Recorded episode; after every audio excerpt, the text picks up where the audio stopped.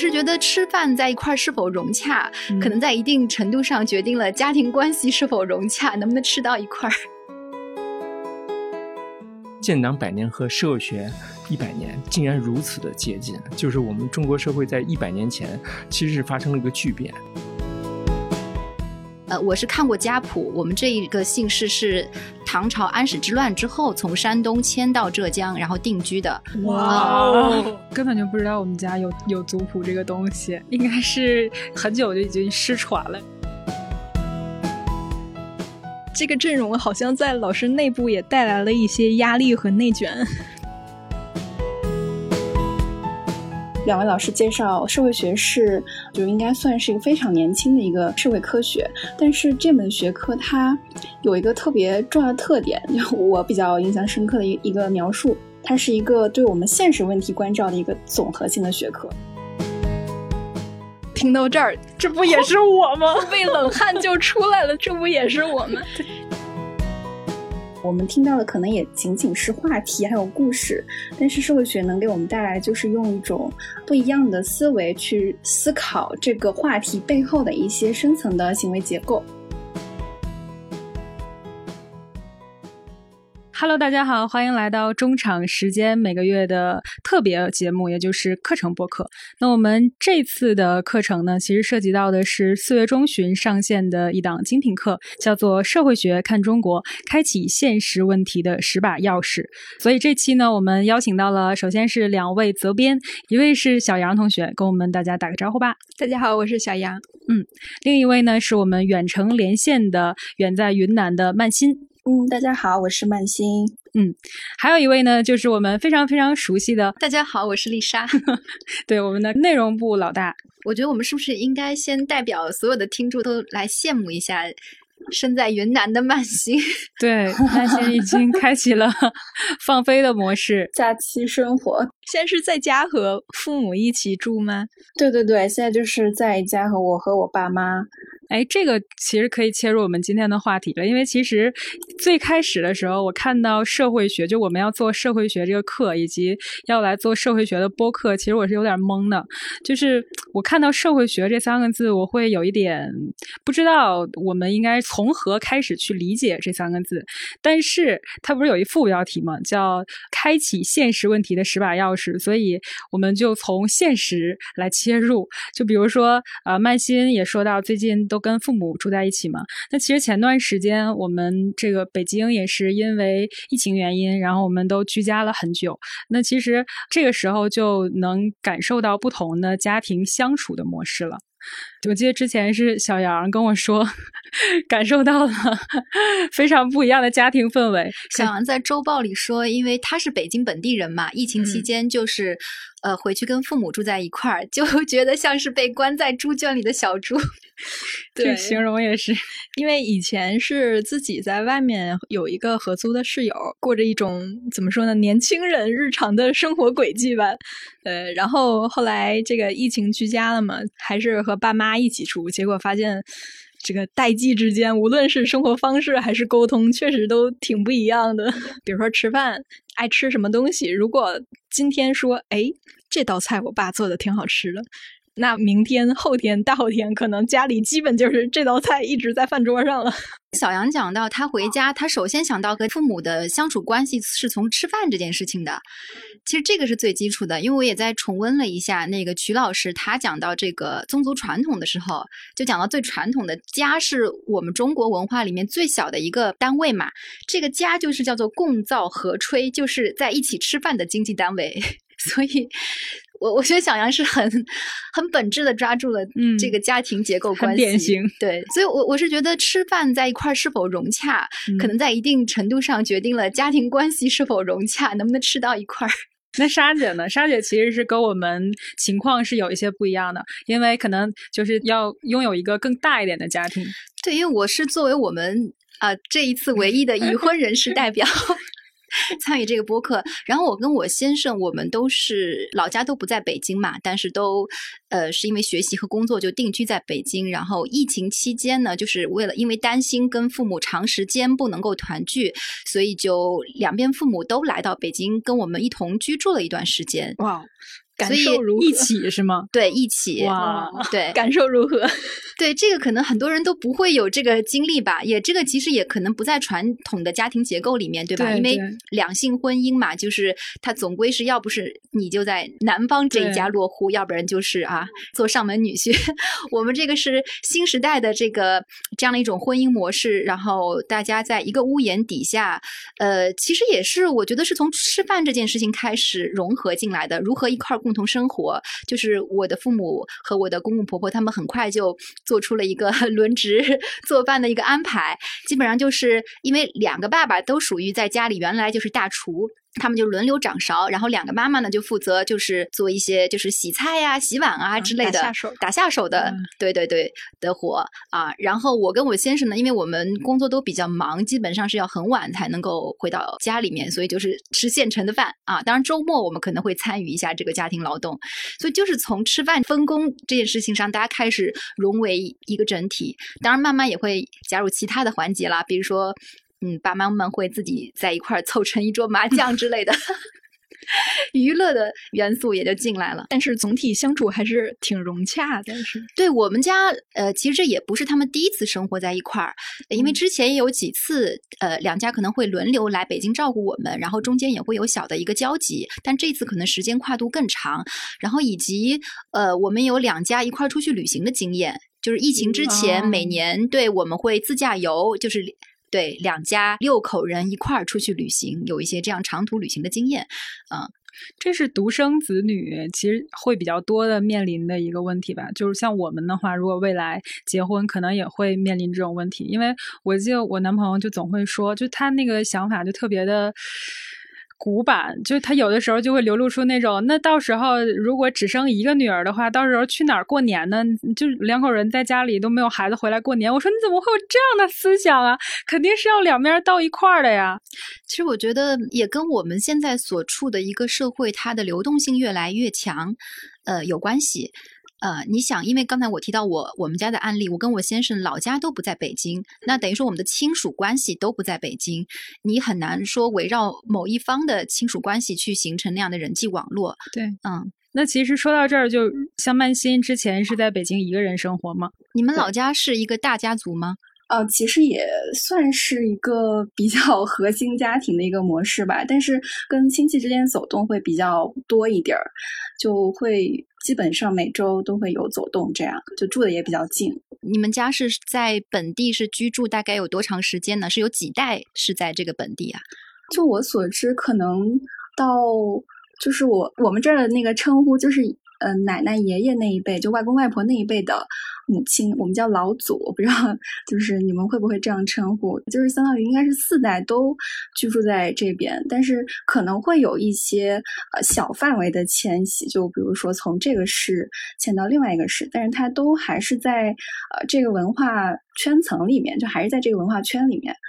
再往前追溯，还是会有很多代，只不过可能我对我们家的族谱 了解没有那么深，但是我觉得可可能还是聚集在一个比较集中的一个地域范围吧。看来你应该是没有看过你们家家谱。对，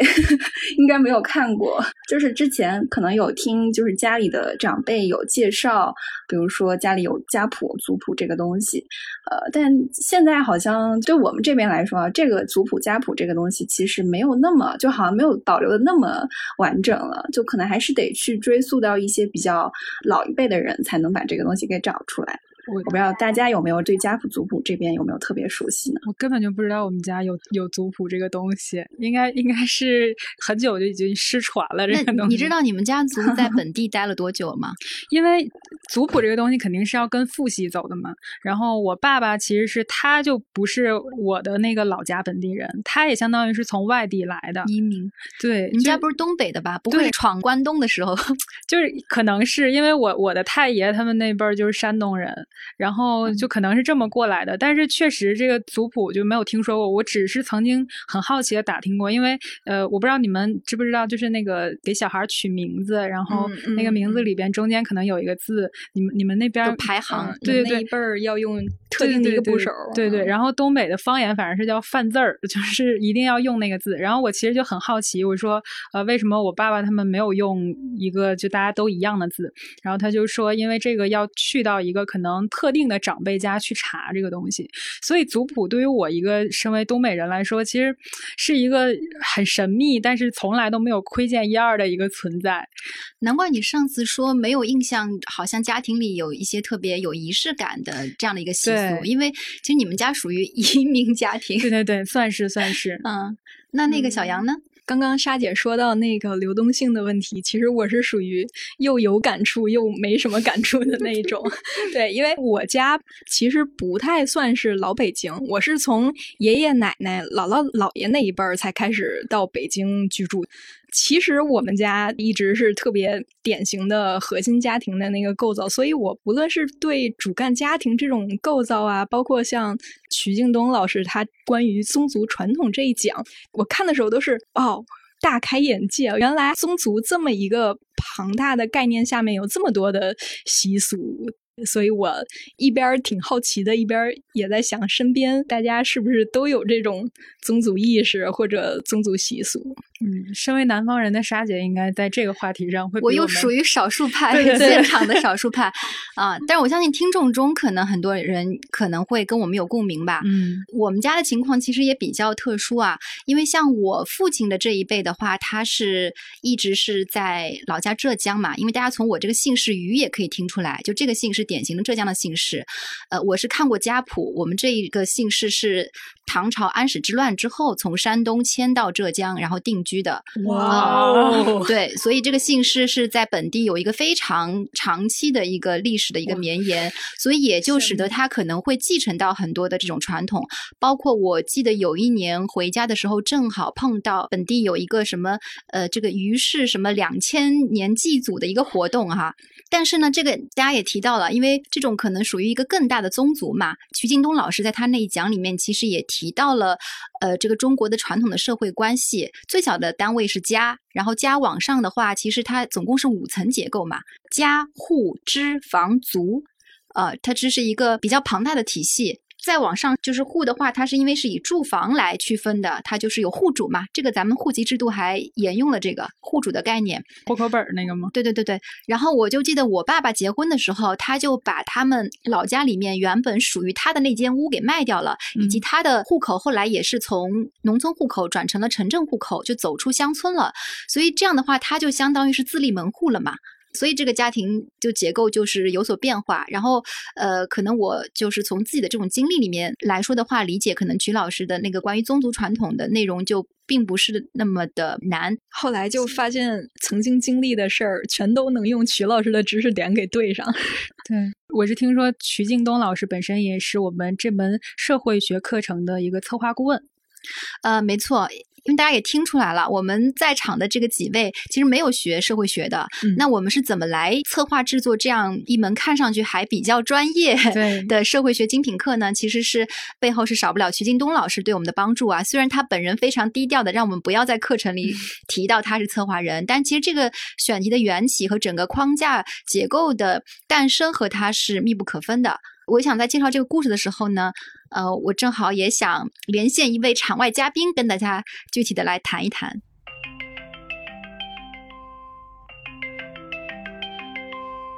好，现在我们就请出我们的连线嘉宾，这个曾晨老师，就欢迎曾晨老师来给我们做个自我介绍吧。因为您是第一次来到我们这个录音间。大家好，我是生活书店的曾成啊，我在生活书店呢负责一套叫《中国社会学经典文库》的丛书，然后我们也参与了策划这次社学看中国这个精品课。我在三联不是编了十多年书嘛？其实我回想一下，就我编了好多本关于社会学方面的书，这个还真的跟这套丛书没有关系，因为我在学术分社就是要编一些学术书，所以我跟曲老师认识的比较早。其实社会学就是一直我们想填补的一个空白地带，嗯，但是也是苦于怎么去做好呢？其实自己心里一一直没有一个很好的结构。嗯，然后你跟我说了北大社会学系四十周年的这个事情之后，就觉得哎，这可能是一个契机。我具体讲一下啊，那天我都没讲这么细，就是到底我怎么听到这消息的。嗯生现不是在做中国社会学经典文库这一套丛书，现在很神奇啊，就是这套书现在是我们生现最卖座的书。就是卖的最好的书最卖座，对最卖座的书，就有一本叫《小镇喧嚣》，是那个吴毅老师写的《小镇喧嚣》，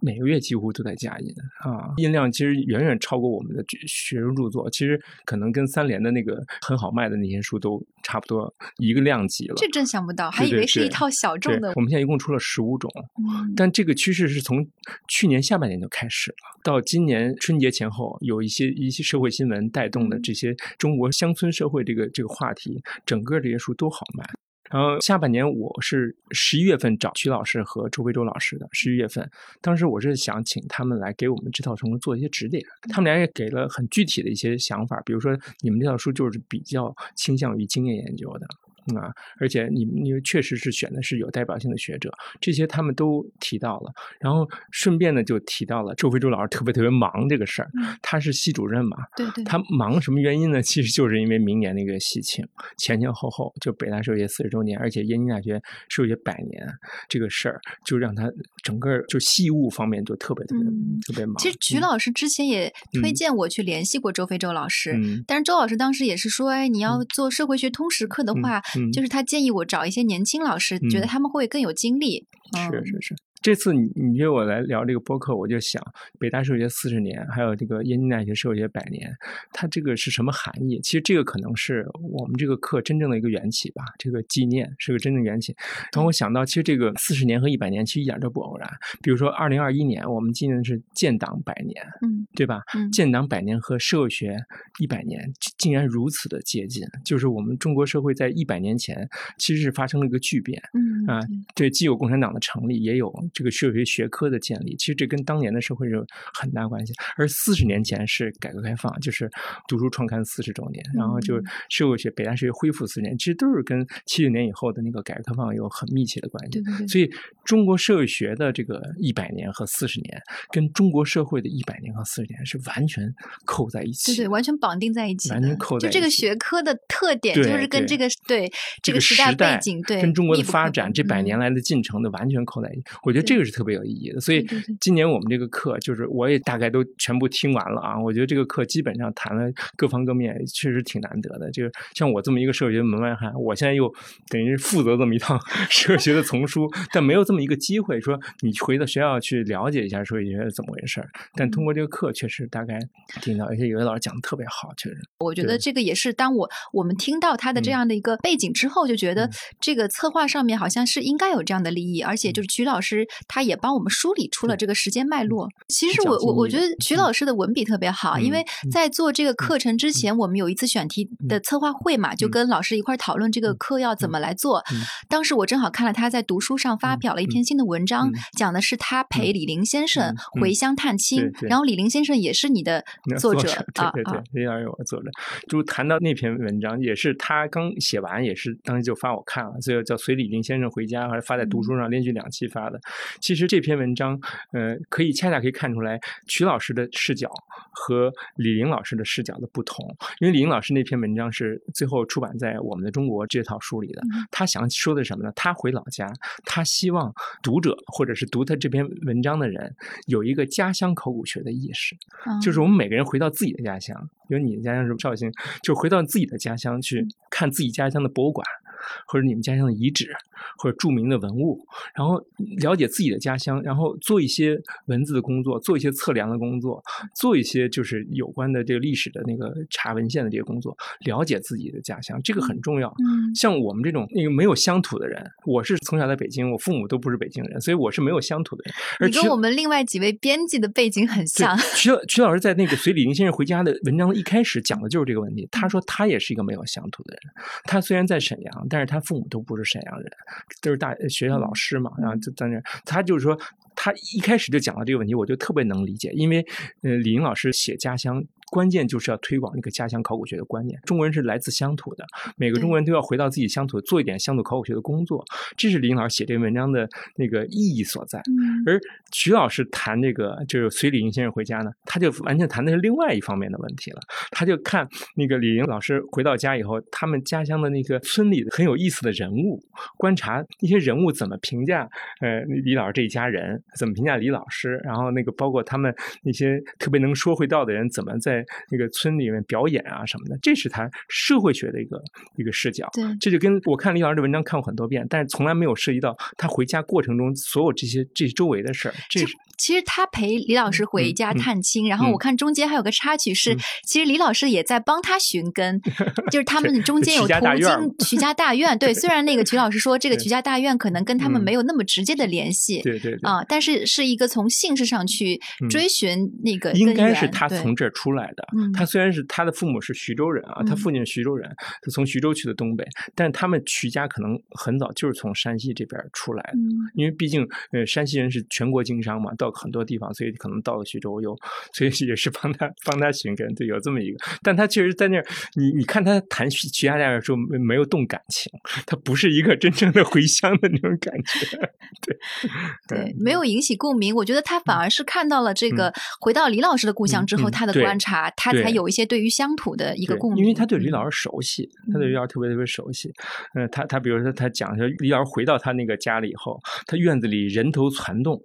亲戚们。都忙着生火做饭 啊，村里人都围观，还有县里领导来握手寒暄，就这个这些细节，这个这个这也跟那个曲老师，除了他是个社会学家以外，他也是特别在文学上造诣也很深，所以他能把整个这个场景描述的非常非常生动啊。还有包括曲老师怎么样给大家介绍他的亲戚朋友啊，他的那个晚辈啊，用什么样的方式，其实这都是曲老师李老师回到家乡以后，他就变成他家乡中在山西五乡的那个李陵了，他不是在北京。哎，其实我觉得有机会，我们也可以做做家乡考古学这个话题。家乡考古学其实挺有意思的。嗯，这也挺有意思的。因为我们团队大部分成员，对吧？像你们都是九零后嘛，包括我们运营那边的同事，我我很明显的发现，大家都是对咱们课程的下半篇，就是城市生活相关的议题更感兴趣。呃，但是我其实反而是对我们上半篇里面涉及到一些乡土社会的内容，其实我我是觉得更能够引发我的好奇心。然后我自己想了一下，可能呃有几个原因吧。然后其中一个原因可能就是跟我所成长的一个环境有关系，因为我是成长在浙江的一个县城嘛，我觉得正好是处在一个乡土社会和到城市生活的一个过渡的地带，啊，因为这是浙江的经济条件比较发达，所以大家知道，就是其实经济条件上你可能已经过着一种城市生活了，但是从地理距离上来说，你跟乡村其实离得还很近，你是有机会去接触的。我在此之前，就是在我们家那边，对于乡村和城市的区分，就是一个火炕，就 就是城市是住床的，然后农村可能是就平房，然后住炕，就其他的像你说的这种距离啊，然后包括那个生活的质量呀、条件呀什么的，其实反而都不会特别去拿这个来区分。现在是不是东北就只有农村地区才会用那个炕，城市是不是就没有了？对，城市用的是榻榻米。啊，我因为我最近搬家，就是我我爸妈搬家了，然后就有两个房间都打了那个榻榻米。我说这个不就是炕吗？然后我妈还会在那个上面，她我说你为什么白天不把那个铺上？她说不，白天要卷起来放在柜子里。我说这不还是炕吗？就是农村它因为条件比较方便，因为那个炕其实就是底下要烧火的，它真的是火炕，所以城市其实不是很方便。对。主要是有一个这个原因，其实南方有一个跟炕我觉得可以对应的意象，就是灶台，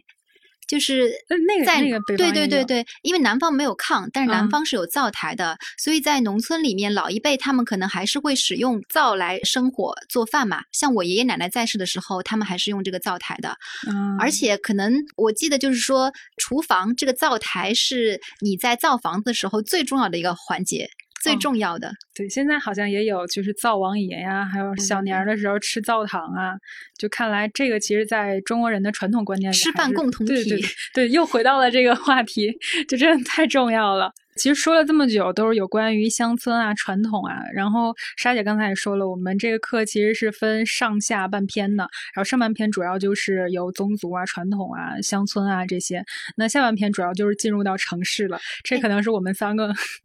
比较 擅长的领域。对整个课程设计，其实有一点由远及近的感觉。包括呃，像第一讲，它可能是国家的概念。那国家可能对于我们来讲是一个很很大，并且离就可能是离我们最远的。但是到最后一讲是数字世界，那就是现在我们生活的这个社会的形态。就是我们每天用手机，它可能就是离我们最近。所以整个课是一个由远及近。对对，我剪辑的时候也是这种感觉的。那咱是不是就可以过渡到城市了？那刘诗丁老师，你那个不补了吗？还是要提一下，我们离开土地了，我们才会进入到城市嘛。我觉得是要跟跟土地告个别，告个别。对，你就有始有终。因为它其实里面讲到，其实土地本来是我们觉得是中国的这个人权里面重要的一部分嘛。对，其实包括城市里面的房子也是，都会强调大产权、小产权。我其实之前对产权这两个字儿不是很懂。这个看起来是一个经济学的话题，但是为什么会出现在我们社会学的课程？社会学比较晚进，所以需要借用一些其他领域的。就因为社会学是一个比较晚才诞生的学科，如果按照总序里面这个曲老师他们的说法，它可以称之为是最年轻的学科。其实总序刚刚提到的曲京东老师，还有北大社会学系的系主任周飞舟老师，其实我觉得我印象特别深的一个点就是。两位老师介绍，社会学是就应该算是一个非常年轻的一个社会科学，但是这门学科它有一个特别重要的特点，就我比较印象深刻的一一个描述，它是一个对我们现实问题关照的一个总合性的学科，比如说和呃经济学，然后还有和像传播学啊，甚至还有其他学科，人类学都有一个非常交织属性的这样一个学科。就他举了一个特别好玩的例子，就是比如说我们关注这个中国人买房的这个现象哈，其实中国人买房可能会有很多，就是比如说一个人买房，他可能背后是一个家庭在支持他买房的这个行为。那可能经济学呢，他就研究的是这个交易行为，但是社会学呢，他可能就是关注的是。这个人背后的一个关系的一个结构，所以我觉得这个可能也是社会学给我们带来一些不一样的思考视角，也就是从社会学这个视点去看待我们啊不同的这个社会问题啊。对，总序是曲敬东老师和周飞舟老师做的一个对谈，对这个阵容，其实在社会学这个专业里面已经有点算是王牌阵容的感觉了。我负责录第四讲讲曲东祖先生的时候，这一讲的老师是田耕老师。他当时一听那个总序是 周飞舟老师和曲京东老师一起录的，他就表示出了。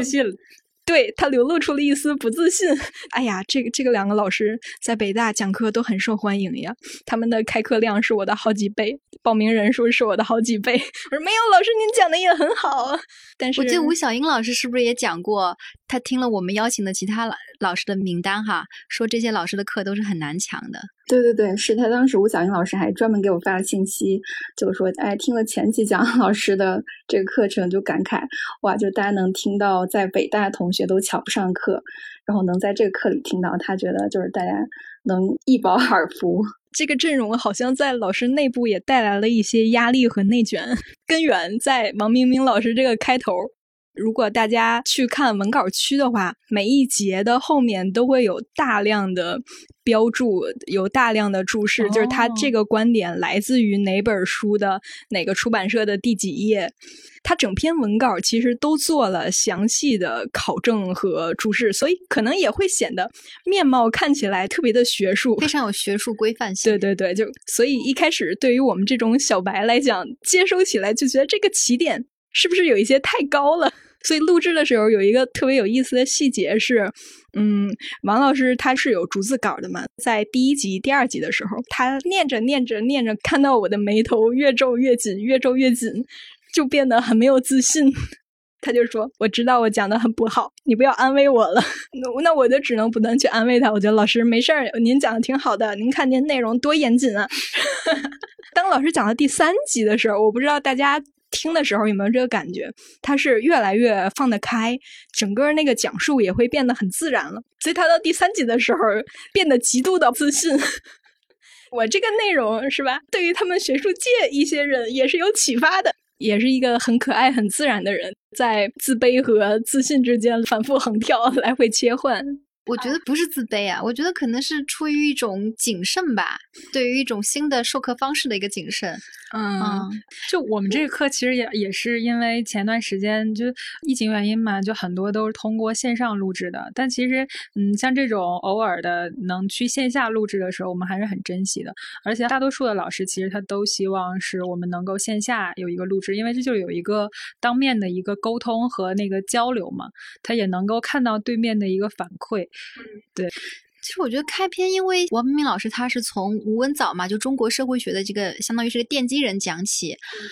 他这个话题其实是进入是比较厚重的，其实并不是一个非常就是轻松愉悦的一个进入。对，呃，他因为当时这个时代背景大家也很清楚，当时的知识分子他有这种沉重的使命感，我觉得是王老师他在讲述中是很想让我们去理解当时的这个知识分子他为什么会抱有。一种使命感，为什么会在社会学这样一门学科里面去承载很多的一些寄托的理想，而不仅仅是把它当成一个纯粹的学术研究来对待？虽然他也会问，社会学也会问，就是我是谁，对吧？我在处在什么样的一个地方，然后我要怎么做？但是这个我都是指人群中的我，而不是脱离人群之外的一个单独的个体。嗯，所以我是觉得做这个课的时候是能够很强的感受到这种。就知识分子的责任感和使命感的。当王老师借用吴文藻先生，他有一句话说：“中国不应该和欧洲的某一个国家来比，中国应该去和整个欧洲去比。”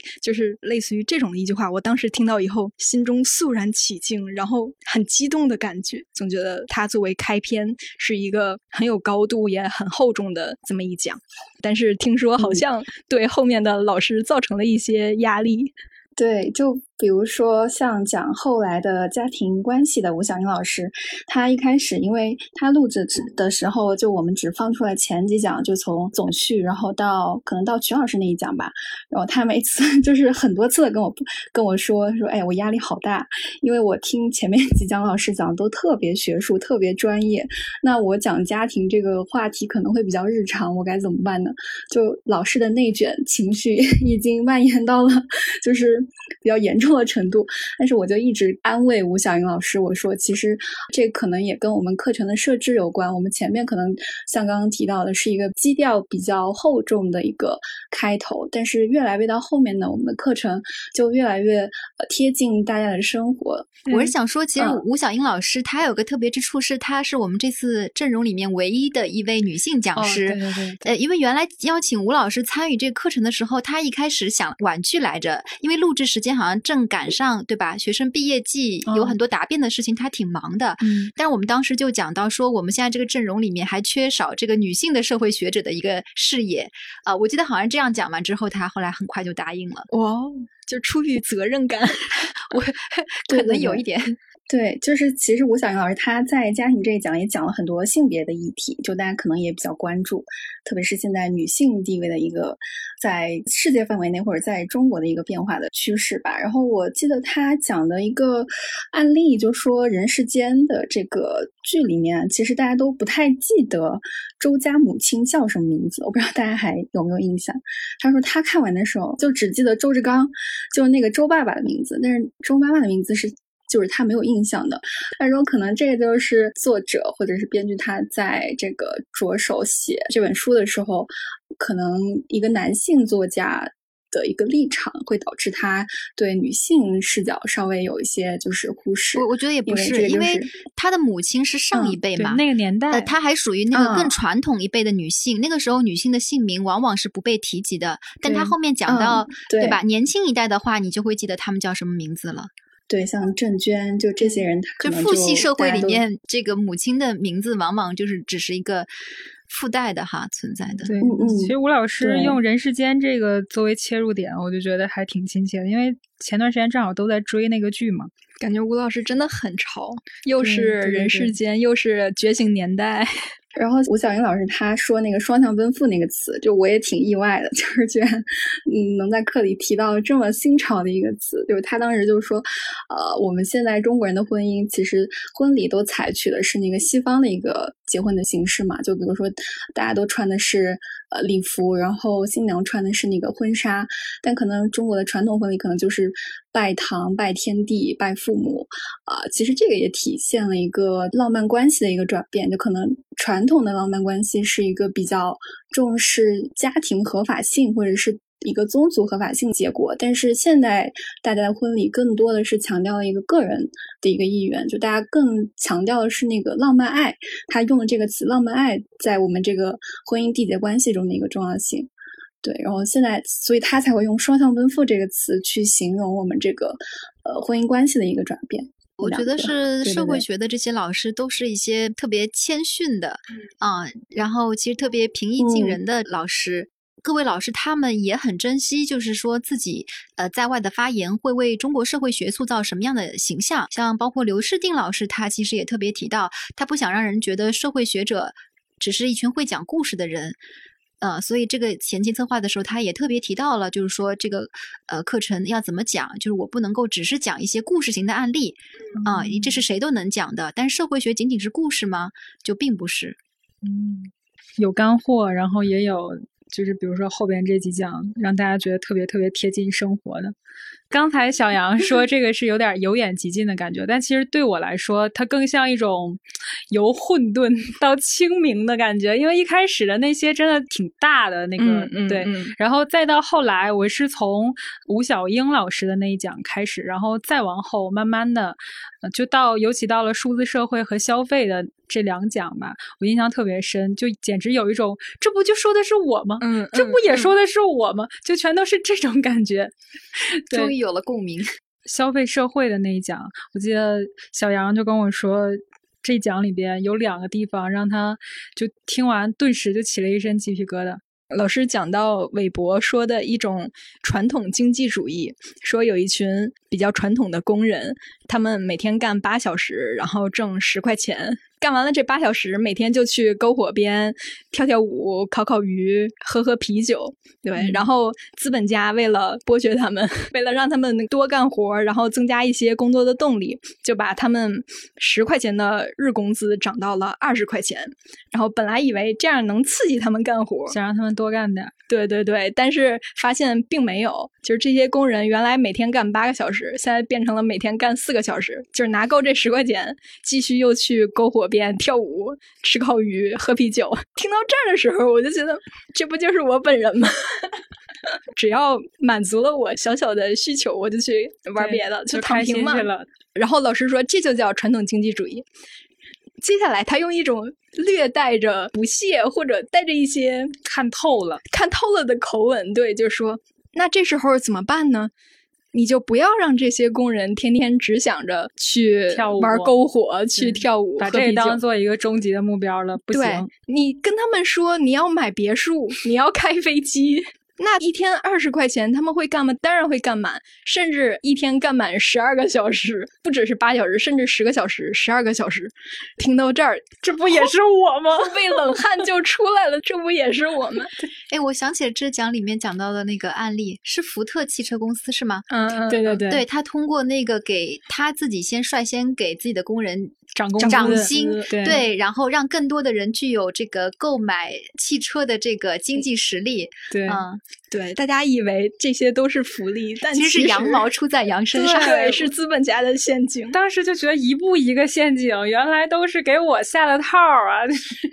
对，而且消费社会那一讲录制正好是六幺八前后，嗯然后我当时在购物车里，都不是购物车里了，我的订单里面已经有好多付款的商品了，然取消了是吗？对取消了几件。对这一讲就是让大家防剁手，然后 能省下来钱。看到有用户评论也说，听老师这一讲，看所有的书单，感觉都是在看我自己。对，就是认识消费社会，好像是在认识自己一样。原来小丑竟是我自己。对，另一个地方呢？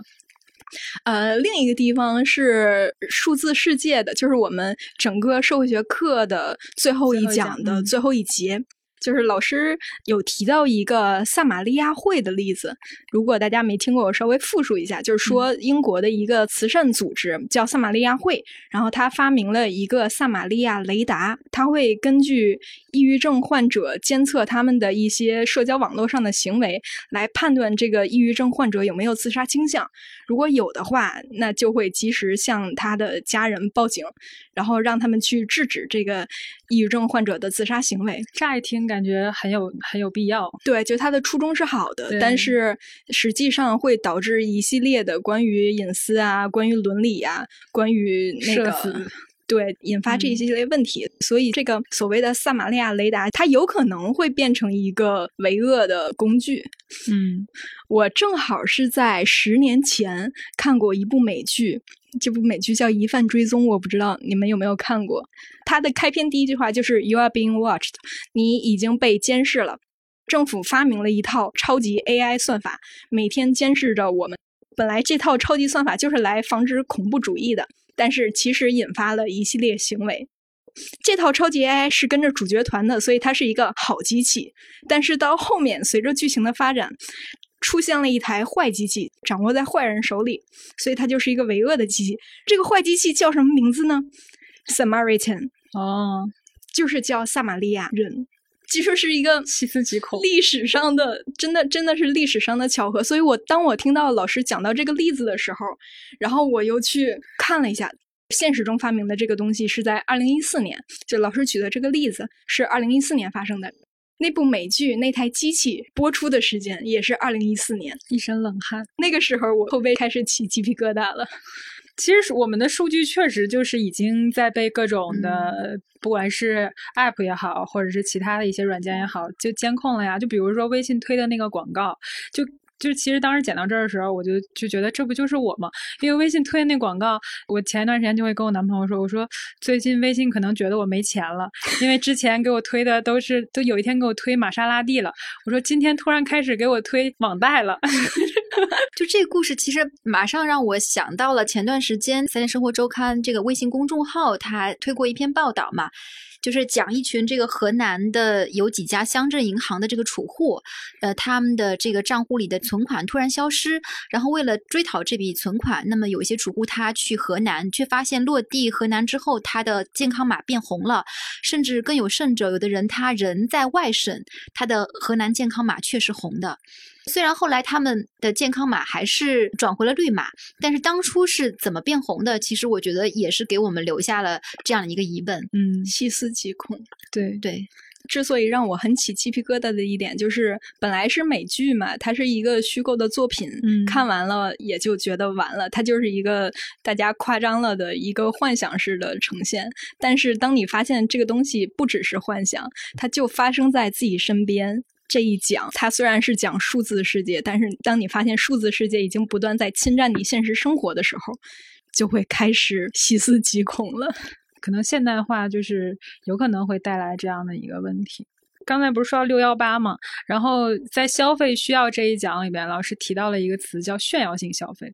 这个炫耀性消费大概的意思，比如说今天小杨买了一双 GUCCI 的拖鞋，然后我看到之后，我觉得他有，那我也得有。然后我也买了一双 GUCCI 的拖鞋，到这一步还不叫炫耀性消费的一个闭环，对吧？然后小杨看到我也买了 GUCCI 之后，他为了跟我拉开这个层次，然后他就买了更贵的，买了更贵的鞋子，就是让我难以企及的那种高度的消费。对，就是过了一个月以后，当我看到你也买了一双 GUCCI 的拖鞋以后，我不行，然后我又去买了一个最新款的 GUCCI 拖鞋，和你拉开差距。而且这炫耀性消费好像还有一个顶点，就是 就是有人会穿白西服，就是白西服原来它是也是一个炫耀性消费的标志，这个是我以前没有想到的。但是听完老师讲之后，觉得好像确实是这么回事儿，只有特别有钱的才穿白西服，是为什么呢？穿白西服的人是不用干活。另外一个概念叫有闲阶级，其实是那个一个经济学家叫凡伯伦，他写了一本书叫《有闲阶级论》，就他也是去探讨人们的这个消费理念，还有就是审美品味之间的一个联系。他也提到这个炫耀性消费这个概念，我觉得一个特别有意思的一个点，他说这个美和贵是不是有必然的联系？就比如说我们现在很多人都特别喜欢去追求买奢侈品，那是不是因为他们背后包含的昂贵的这个程度是密切相关的呢？也就是比如说我们对一个物品的美的感受，是不是很大程度上是跟它的昂贵联系在一起的呢？凡伯伦他在这本书里面举了一个例子。他就说，就是假如说有一个非常美的汤勺，就如果是它是一个非常贵的东西，这个时候呢，有一个非常逼真的赝品，就跟这个真品是一模一样的，是一个高仿品，但它价格呢非常低。就如果我们不告诉你两个勺子之间的贵重的差异的话，你是不会觉得两个勺子之间？它的这个审美的价值是一样的呢，但如果我告诉你了这个价值的区别之后，你会不会就觉得，啊，我在把玩这个真品的时候，我才能体会到那个美感？其实这个就体会出了一个，就是说这个赝品的效用，还有就是使用者对它这个满足心理其实是有所降低的。就我们对任何一个物品，它的一个审美的感知，其实都与它这个昂贵程度有关。所以这个也是我们为什么消费社会很多人都去追求一些奢侈品。对，有很必然的关系。那个一丹刚才为什么说想不到白西服代表的这种身份地位？哈，我觉得可能是因为现代社会里面的清洁工具太强大了，所以你没有意识，呃，白西服它是一个清洁起来非常有成本的这样的一个东西啊。我觉得换个例子，你可能更容易理解，就是东亚人对于肤色的一个白皙的一个追求，和欧美人对于小麦皮肤的一个追求，它的差异是怎么来的？因为在东亚的这个观念里面，我们认为你不用出去劳作，你不用经受这个风吹日日晒雨淋，那你的皮肤当然就自然可以保持这个，对吧？白皙，那么就可以表现出你是属于这个有闲阶级，对吧？呃，拥有财富的这样一个人群。但是在欧美的话呢，他们是很流行，就是要去度假，嗯，只有有钱有时间，你才能去度假，你才有机会把自己的皮肤晒成小麦色。所以你看这里的文化差异，但是背后的逻辑是一样的。长知识了，原来是这么回事。这是现代社会的有闲阶级区隔。但刚才曼欣说那个例子，我我可以补充一个例子，就是特别特别现实的一个例子，接地气儿吧。主要是因为我家不是东北嘛，然后其实就各种吗？对我们那边貂是比较体现你身份的一个，就是奢侈品。其实大家不是特别，而且我。其实对那个 LV 啊什么的这种，我始终没有办法欣赏它的美。主要的原因就是我从小在大街上见惯了，就。不是说我们家那边人有钱，而是这个款式早已经作为了 一个非常非常常见的款式，在大商场里可能几百块钱就能买到。就在我小时候，然后包括我爸妈，他们可能对 LV 没有概念，但是对这个花色已经很熟悉了。所以在我对奢侈品有概念、对品牌有概念之前，就已经就真的是审美先了一步。所以那个时候觉得不好看，就真的是觉得不好看。但是近两年，因为知道它的价值。然后开始能欣赏老花了呢，就可能就跟曼心刚才说的那个就有点通了。嗯，我觉得东北好像有很多代表性的那种消费文化。除了你说的貂这个事情，我还有有个很深的印象是在海南买房，因为我原来本科的时候有个室友他是黑龙江人嘛，我是从他那里知道东北人可能是全国最热衷于在海南购置房产的。对啊，就是要去海南避冬。对对，有这么就过年可能有的时候也会去，就好像就跟沙姐刚才说的那个道理也是一样嘛，就是美国人啊什么的会特意去度假呀什么，就是因为海南离东北真太远了，然后每年你能拿出来一大块的时间，特意跑到那儿去待一段时间，就已经体现你真的是有闲，有闲又有钱。对，然后你还买了个房，你又有钱。对，这可能就涉及到王宁老师在消费社会里提的所谓的资格感，就是我在海南买房其实是。出于不只是出于匮乏感了，但当然不是匮乏了，就为了显示我有这样的资格，嗯，所以我需要在海南买一套房。近两年其实好像这个就热度就已经下来了，是因为买房的主力已经开始变成了八零后或者九零后嘛，就大家其实没有那么信奉这些东西了吗？有点关系吧。我刚刚还看到说，最近海南出现最多的不是东北人，是上海人啊，就上海的 逃离上海。对对对对，上海这个防控政策松动之后，好多人就奔向了海南，也是资格感。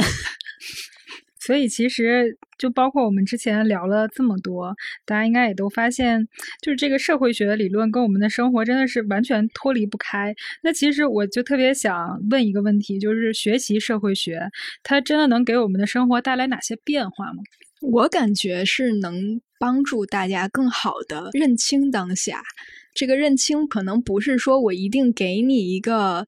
技能上的改变，或者说给你一个方法论的东西，然后让你有一些实质性的提升，比如说几天掌握几个投资理财小技巧，它不是这种类型的。但是，比如说，还是举回消费社会那个例子，我知道原来是这么回事儿，这背后的逻辑是这样的，我避不开这个消费社会这个东西。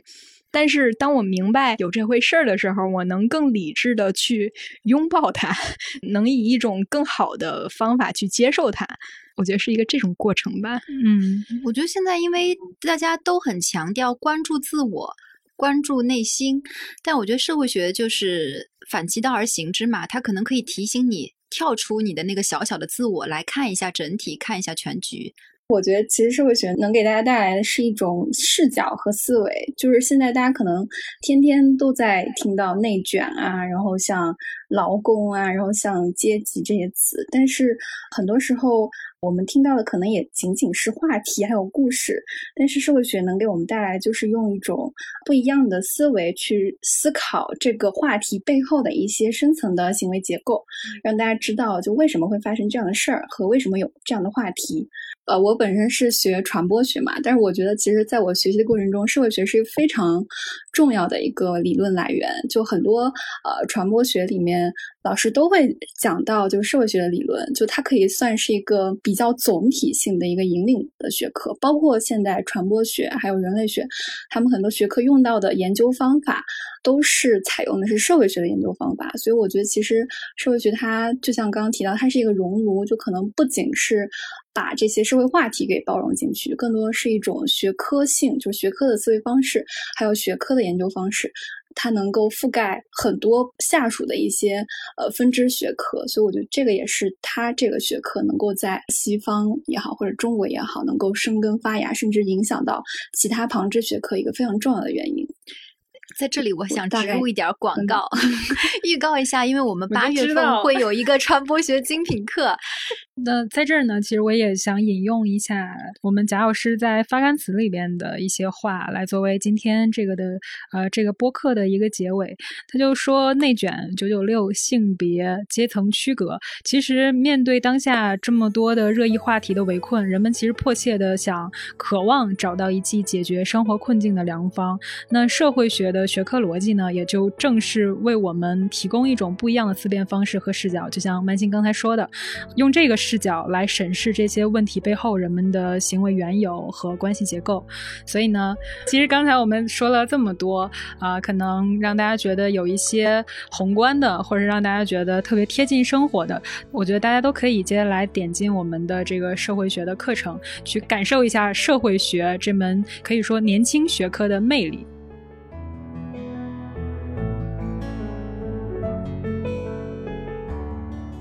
最后呢。准备了一个彩蛋环节，就是因为我们这门课程也是收获了很多的评论嘛。三位有没有什么特别印象深刻的一些评论可以跟大家分享一下？就跟大家互动一下。曼心，我其实，在翻评论的时候，我看到有两条非常相似的评论，然后是出自两位用户。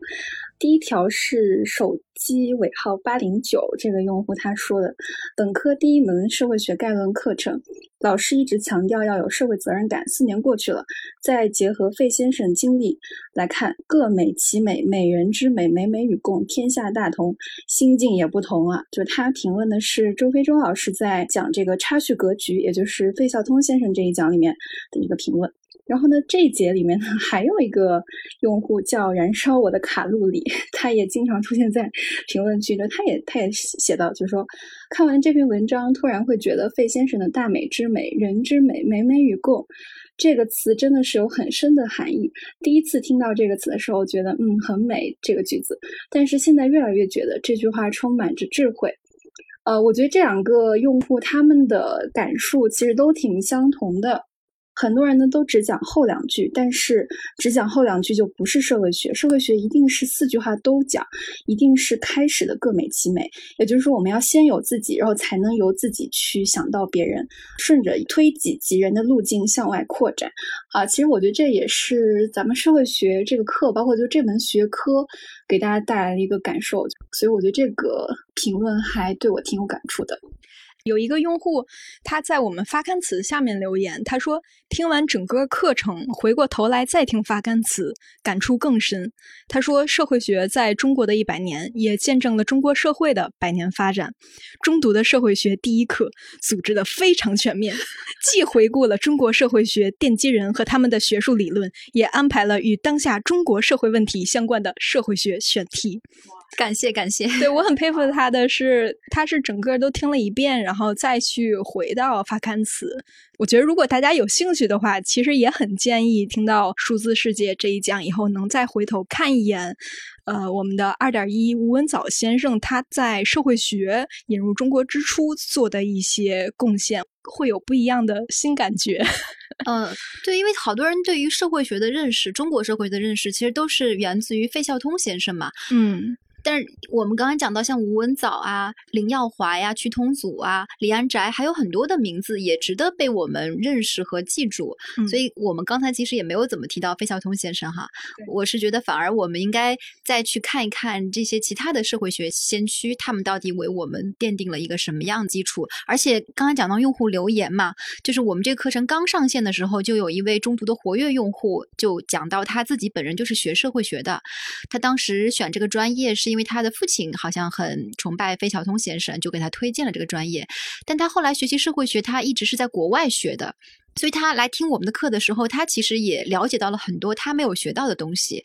啊，我我觉得这样的话，其实也契合了我们当时策划这门课程，就是为什么要从社会学在中国的本土化去讲，而不去追溯这门学科在创建之时西方的那些对吧前辈学人他奠定了哪些经典理论。我觉得这也是对我们更有意义的。虽然关于社会学是不是中国化，就这个在学界好像是一个有争议的话题，到底有没有所谓的中国社会学本土化？但是从我们学习的那个角度来说，我我我觉得我们还是要在中国的这个社会土壤里面去理解和消化这些内容吧。嗯，费孝通先生这个名字，其实我上一次听，呃，是在我们的另一门课程《看懂中国》里边。再到这个课，就是有一个更详细的了解，对于他的很多理论也好，嗯，所以其实刚才我们说了这么多关于评论的，大家应该知道，就大家平常在啊留言区里边，你的评论，其实我们的责编都会很认真的一条条看，所以也欢迎大家继续在评论区跟我们互动啊。其实有些很好的留言，我们都会转给老师看，但是我要提醒一下，就是老师都说，呃，表扬的话就不用转给我看了，如果有问题的话，倒是可以告诉。我，所以也欢迎大家多留下一些你的 思考。我们也欢迎大家跟我们多提一些建议也好，然后包括一些呃意见也好，就都可以也促进我们去更好的改进我们的内容吧。那我们今天的播客呢就到这里了，谢谢大家，我们下次再见，拜拜。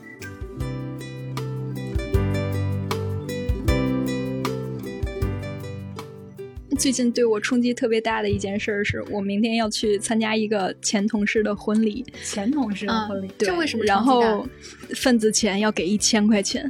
啊？哎，贵吗？因为我本来想给个六百或者八百就得了。你问了一下，然后问了一下其他前同事，都给一千块钱。嗯，我当时我没有退路了，我就只能选择也硬着头皮给一千块钱。那一刻，我脑海里全是王宁老师说的：“熟人的圈子里面没有退赛通道，这些消费行为何尝不是一种文化表演呢？”对，刚才炫耀性消费的那个，就之前我们聊的时候，不是文化表演，这个其实是有的，但我忘记咱们课程里讲这段了吗？就是因为原来是份子钱是帮助你，就是你自立门户的时候，小家庭的一个启动资金。哦，对对对，就是通过这种给你的一个支持，是一种众筹啊啊，对你小家庭的一个支持，对。大家就觉得礼尚往来嘛，大家都会记本子，会记下来，因为你以后是要还的。就是你用这种膨胀也挺严重的呀。啊，对，当然是这是后来研发的嘛。但是最初就是一种，其实它一个众筹的性质嘛。就也不知道为什么一点点就涨价了。对呀，小的时候还都随五十。